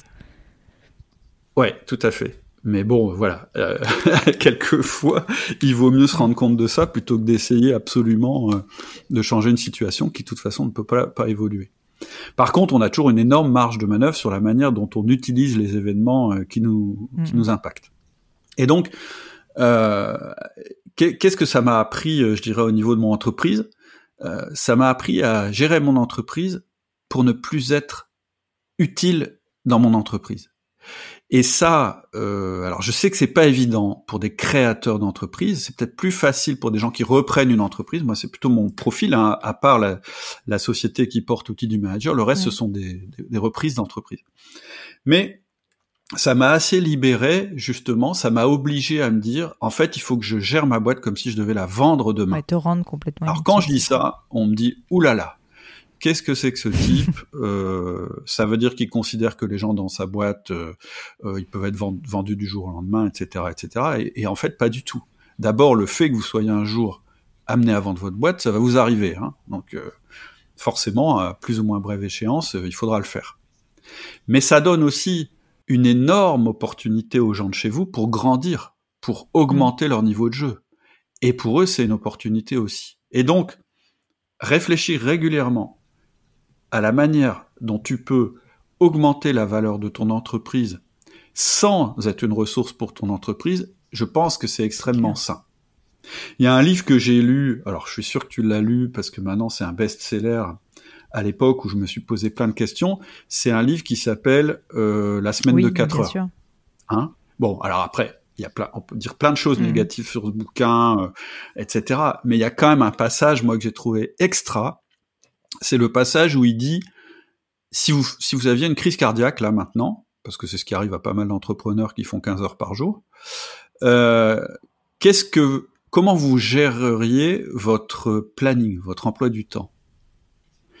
Et c'est vachement intéressant à faire comme exercice. Moi, je, connais un autre chef d'entreprise qui a été immobilisé. Pour lui, c'était moins grave. Il avait une, une, enfin, un problème de dos et donc il pouvait plus aller à l'entreprise, il pouvait plus faire de commercial, etc., etc.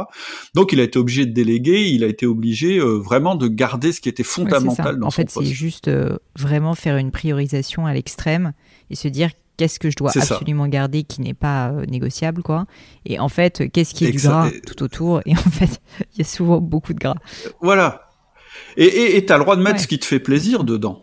Mais tu te dis, alors bon, euh, Tim Ferriss, c'est 4 heures par semaine, là c'est peut-être un petit peu, je dirais, un extrême, mais par exemple, tu te dis, bon, bah maintenant, j'ai plus le droit que d'aller euh, une journée par semaine dans la boîte. Qu'est-ce que je fais pendant cette journée? Mon management. Bon, les 1 à 1, ok, ça fait 4 heures. Mince, il me reste plus que 4 heures. Je fais quoi dans les 4 heures qui me restent? L'exercice, c'est vraiment intéressant. Ça veut pas dire que tu vas aller jusque-là. Non, mais c'est intéressant. Mais ça va être t'obliger à optimiser à mort. Et moi, je l'ai fait parce que j'étais contraint. Et ce que je vous souhaite pas, c'est de le faire parce que vous êtes contraint, parce que vous avez un problème, euh, euh, je dirais, euh, cardiaque ou ce genre de truc. ça c'était, voilà, c'était une grosse révélation euh, pour moi à une époque. Et la deuxième grosse révélation, une fois que j'ai optimisé à fond, méthode Getting Things Done, le 20-80, etc., je me suis rendu compte qu'en fait, tu peux optimiser à fond, mais ce qui marche le mieux, c'est le levier euh, managérial. C'est le, leverage, enfin avoir des gens qui, qui, font, euh, tu, c'est irremplaçable ah en termes de gain de temps en fait. Euh, absolument, et, d'intelligence, parce que plus tu vas réussir à pousser le, la décision vers le terrain, plus ton entreprise va C'est être d'ailleurs une des limites, je pense. Toi, du- à un moment, tu peux plus C'est être d'ailleurs un peu une des limites du livre de, de Tim Ferriss. D'ailleurs, il le dit lui. Enfin, je pense que lui-même n'est pas un bâtisseur. euh, il est plus euh, un, un entrepreneur, bah, un nomade digital, etc. Mais c'est plus qu'un voilà, c'est plus euh, un profil indépendant versus si tu veux vraiment faire grandir quelque chose très très fort, tu peux pas le faire seul, quoi. Bah, en fait, lui, son truc, c'est qu'il il, te dit, tu crées ce qu'on appelle une muse. Donc, euh, un truc qui va tourner en automatique, te ramener des revenus, et comme Mhm. ça, toi, tu peux, euh, en, en gros, rien à côté. Tu peux ne plus travailler. Euh, ça a ses limites parce que très clairement, euh, un business en automatique, il va peut-être fonctionner six mois, peut-être un an, puis un jour, ça va s'arrêter. Et, et- et c'est pour ça que je dis, ouais, il a juste oublié l'aspect managérial, hein, quand même. Si tu veux quelque chose effectivement qui soit capable de s'adapter en permanence, etc., ça s'appelle une entreprise, et dedans il y a des gens, et ces gens prennent des décisions. Exactement. Euh, une autre question pour toi, Cédric, c'est est-ce que tu aurais une maxime ou des mots de sagesse que tu aimerais nous partager? Oui, alors il faut que, il faut que je, fa- je fasse un effort parce que c'est une situation qui est un peu longue. Euh, En fait, je crois qu'elle vient de Marc Aurel, j'en suis pas sûr. Euh, ça dit alors que la force me soit donnée de supporter ce qui ne peut être changé et le courage de changer ce qui peut l'être, mais aussi la sagesse de distinguer l'un de l'autre. Magnifique. C'est un peu ce que je disais tout à l'heure. C'est-à-dire que tu peux avoir beaucoup de courage, tu peux avoir euh, la volonté de déplacer des montagnes. Il faut aussi avoir la sagesse de dire ouais mais il y a des choses qu'on pourra sûr. pas changer. Mm. Et l'autre chose que ça veut dire aussi, c'est que tu peux choisir dans ton dans ta boîte des axes que tu décides de changer, mais pour avancer vite et être très efficace, il faudra que tu aies aussi la force de supporter des choses que tu pourras faire évoluer plus tard. Parce qu'un des défauts quand tu es dominant ou que tu as un profil managérial, c'est de vouloir tout optimiser dans ta boîte Mm. en même temps. Et ça, c'est pas Il faut possible. faire des choix. Donc il faut se choisir des grands axes, c'est temporaire, on avance là-dessus, puis une fois qu'on a fait ça, on change de domaine et ainsi de suite. Complètement. Ah ouais, j'adore cette citation. Je la mettrai dans les notes euh, Ouais. du podcast, comme d'ailleurs le, Elle est le un peu livre de Tim mais- Ferriss. Ben, écoute, Euh, s'il y avait quelque chose à refaire dans toute ta carrière, dans ta vie, c'est un peu large comme question, mais qu'est-ce que tu voudrais refaire différemment? Euh, je regrette euh, rien de, de ma carrière. J'aurais voulu me rendre compte peut-être un peu plus vite de l'importance du management et aussi euh, une autre chose dont on n'a pas du tout parlé, mais euh, de l'importance d'être un bon vendeur. Euh, pour moi, euh, c'est un, c'est un peu un truc que j'ai laissé de côté, auquel je croyais peu, euh, euh, et je, je me forme beaucoup là-dessus en ce moment. C'est euh, euh, la persuasion, euh, la manière de, de, de, de- d'influencer les ventes, Mhm. etc., etc. Je pense que c'est une compétence absolument primordiale pour un chef C'est d'entreprise. clair, j'ai souvent coutume de dire que quand on est chef d'entreprise, en fait, on vend en permanence à tout le monde, on vend à ses clients, certes, mais en fait, Ouais. on vend à ses fournisseurs parce qu'il faut parfois leur demander des services, qui travaillent plus vite, euh, qui baissent les prix, il faut Absolument. vendre à ses investisseurs, il faut vendre euh, bah, à la presse, il faut vendre un peu avec tout le monde, et c'est vrai que c'est quelque chose qu'on on C'est- oublie un petit peu. C'est hyper important. Bon, je pense que toi, avec ton profil, ça doit pas être vente, c'est un problème. un Moi, c'est une ouais. évolution qui s'est faite progressivement. Moi, la Comment vente, j'ai plutôt un, je pense, un profil naturellement euh, assez vendeur. Ouais, ouais, c'est clair, c'est sûr, et c'est ultra important. Et, et, et en fait, c'est comme le management, c'est pas quelque chose que tu as forcément naturellement, mais par contre, ça s'apprend Tu as des parfaitement. recommandations d'ailleurs de livres qui t'ont marqué ou de podcasts que tu écoutes sur le sujet? Alors euh, non, euh, comme ça, il y a rien qui me vient. Euh, Il y a peut-être, il y a un podcast qui est assez extra que tu dois connaître, c'est euh, Marketing Mania. Alors, je suis passée dedans, De donc je, le- je, je le Stanislas connais, ouais. Ouais, tout à fait. Ah ouais, il est super. euh, qui est très très bien parce que euh, en fait ce qui m'intéresse là-dedans c'est bon les, les conseils qu'il donne sont très bons et puis j'aime beaucoup euh, Stan mais euh, il y a aussi le fait que je pense que lui c'était pas trop Mm. un profil alors pourtant il a démarré en faisant de, des- choses sur la séduction etc mais je pense que de c'est c'est pas un profil fondamentalement c'est pas un Oui, mec je pense qui qu'il est plutôt c'est introverti de pas, c'est base. pas le profil du Mais souvent, d'ailleurs, c'est euh, c'est c'est comme en négociation, tu sais, les, je pense que les. Et, et moi, en réalité, je suis I, mais je pense que je suis plutôt introverti en réalité. C'est. euh, c'est- Je pense que les introvertis, comme ils sont assez empathiques, qui se mettent beaucoup à la place des Ouais. autres, euh, a- arrivent à être de très bons vendeurs et de très bons euh, salespeople. Et, et Voilà. voilà. et, donc, en fait, c'est une question d'apprentissage. C'est comme tout, il faut que tu apprennes. Et, même les introvertis sont très bons managers aussi. Parce qu'ils ont une empathie, ils ont une empathie naturelle, mais par contre, ils se méfient beaucoup de leurs euh, pulsions, de leurs sentiments, etc. Ils essayent de tout rationaliser. Et, euh, et en fait, il y a un bouquin qui est sorti, euh, zut, le titre ne me revient pas, mais justement sur les introvertis, euh, je l'ai plus en tête. On en reparlera. de le retrouver. Écoute, ma dernière question, justement, on, là, on en parle un petit peu déjà. De, c'est sur les livres. Euh, j'ai une passion pour les livres. J'ai même maintenant un book club avec le gratin. Et donc, je demande à chaque fois, c'est quoi les livres que tu recommandes le plus autour de toi ou qui t'ont le plus marqué? Et ça peut être tout autant de la littérature que des bouquins de business, justement. Alors, euh, moi, il y a un bouquin qui m'a assez, euh, enfin, qui, qui, a été assez fondamental pour moi. C'est Flow alors en français, c'est pas Flo le titre, c'est attends, je dois l'avoir là. Ça doit être un truc genre la psychologie euh, positive. Enfin, le, titre est super nul. Le titre je français, connais pas, tu vois. C'est c'est de Miali Shizon Miali. Je sais pas si t'en as Écoute, le nom me dit quelque chose, en mais fait, je l'ai pas lu. Alors je te l'épellerai pas parce que j'en suis incapable, mais c'est en fait ce qu'il dit, c'est euh, il parle de l'expérience optimale. C'est-à-dire les conditions qu'il faut réunir pour à la fois être dans notre zone de plaisir et dans notre zone de compétence. Et il, en fait, il parle de cinq éléments que tu dois réunir. Puis dans un autre livre, il ajoute un sixième élément. Et en fait, ces éléments, c'est euh, avoir une cible claire, c'est-à-dire savoir euh, vers quoi tu te diriges, avoir le contrôle de tes actions, c'est-à-dire avoir le contrôle sur le comment tu vas le faire, euh, avoir un feedback permanent, c'est-à-dire qu'en permanence, tu sais les effets de ce que tu es en train de faire, être concentré et avoir une adéquation entre la compétence que tu dois mettre en œuvre et le défi que ça représente. C'est-à-dire si tu es trop compétent, tu vas t'ennuyer, si t'es pas assez compétent, tu vas faire un burn-out. Et le dernier élément, c'est le pourquoi. Et ça, ça a vraiment été pour moi euh, un truc euh, où, enfin je comprenais, parce que tu sais, on est tous à la poursuite du bonheur, etc. Mais mais il y a quand même une manière d'être très heureux, c'est de régulièrement avoir cette expérience optimale. Et ça, ça s'obtient dans le sport, ça s'obtient dans le travail, ça s'obtient dans les relations avec les autres, etc. Donc c'est vraiment un bouquin facile à lire et qui est très sympa. Euh, bah écoute, super intéressant. Non, mais j'ai retrouvé le. Mais c'est imprononçable. Hein. Mihaly, Siskzent Mihaly. je le mettrai dans le podcast. En tout cas, merci beaucoup pour la recommandation parce que c'est typiquement le genre de sujet qui m'intéresse beaucoup. Et j'avais lu des livres euh, un peu sur ce type de problématique, mais vraiment dans le milieu du sport.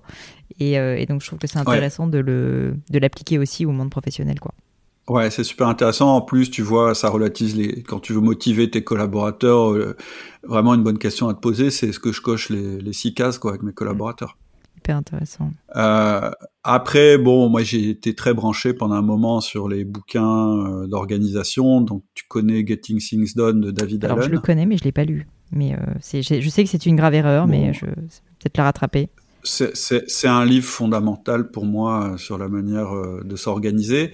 Maintenant, je trouve que c'est un livre qui est, enfin, c'est une technique qui est un peu compliquée un peu, euh, je dirais, euh, moi, moi, j'ai développé ma technique à côté, mais je me suis très, très fortement euh, inspiré, de ce qu'il a fait.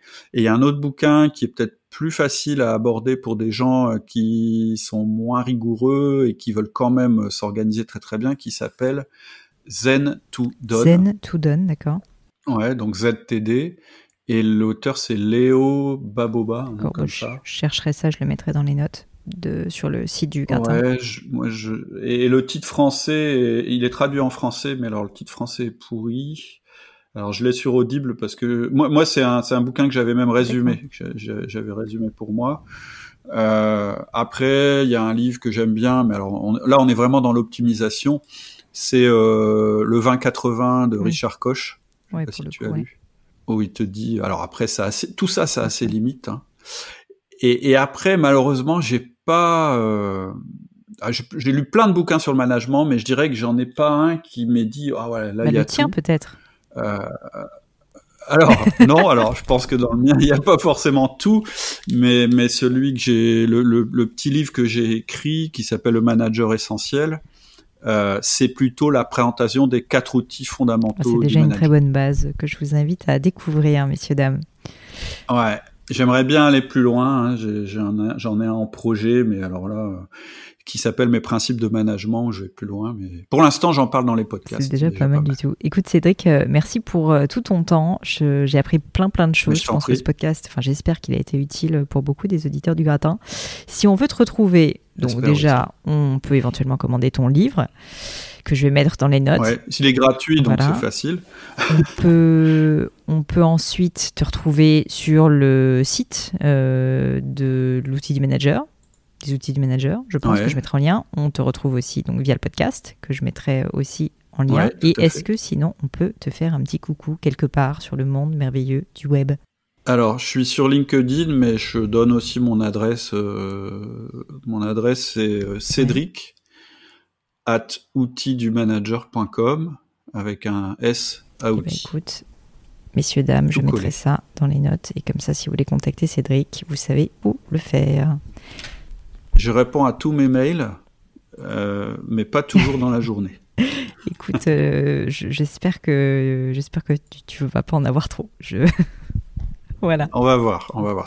on, gérera. Euh, ce qui est prévu assez vite, c'est qu'on ait aussi un forum d'échange euh, pour que les managers puissent euh, échanger entre eux de manière confidentielle et ouais c'est important et, euh, s'entraider hyper intéressant bah écoute merci pour tout Cédric je te souhaite bah, je te remercie infiniment parce que pour moi c'est important aussi de tu m'as donné cette occasion de diffuser le message qu'on peut obtenir efficacité et euh, dans le respect de ses collaborateurs et que c'est pas très compliqué à mettre en œuvre. Et pour moi, c'est vraiment ce qui, ce qui porte euh, outil du manager. C'est, en tout cas, je trouve que c'est très euh, inspirant parce que effectivement, euh, on a l'impression que c'est, c'est assez simple. Et quand tu le dis, comme il y a des outils pratiques, je trouve que ça donne vraiment envie mm. de, de s'y mettre, quoi. Donc merci à toi et bravo. Ouais, ouais, et puis je te dis à bientôt.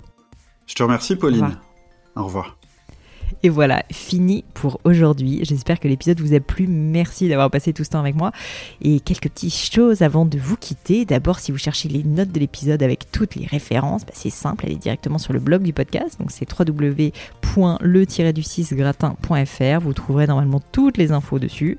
Aussi, si vous souhaitez me contacter pour me poser d'autres questions, que je mettrai d'ailleurs peut-être un jour sur le podcast, ou me proposer de nouveaux invités, ou juste me faire un feedback, me proposer un livre, peu importe à la rigueur, et bien surtout, n'hésitez pas à le faire. J'aime bien répondre j'essaye d'être assez active sur les réseaux sociaux et en particulier sur LinkedIn et sur Instagram qui sont mes deux réseaux sociaux de prédilection. Donc sous le pseudo Pauline Legno, tout attaché, c'est très simple. Dernière chose, un truc qui compte énormément pour moi, et je sais que c'est pénible à faire, mais vraiment ça compte, c'est si vous me laissez une note 5 étoiles, ou que vous parlez du podcast autour de vous, ou que vous mettez un avis. Et la note 5 étoiles, c'est en particulier sur Apple Podcast, sur iTunes.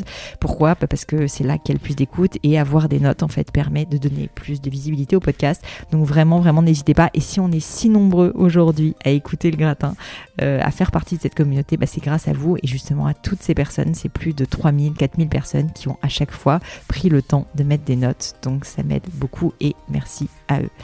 Comme à chaque fois, vraiment un grand, grand merci de m'avoir écouté jusqu'ici. J'espère que l'épisode vous a plu et je vous dis à très bientôt.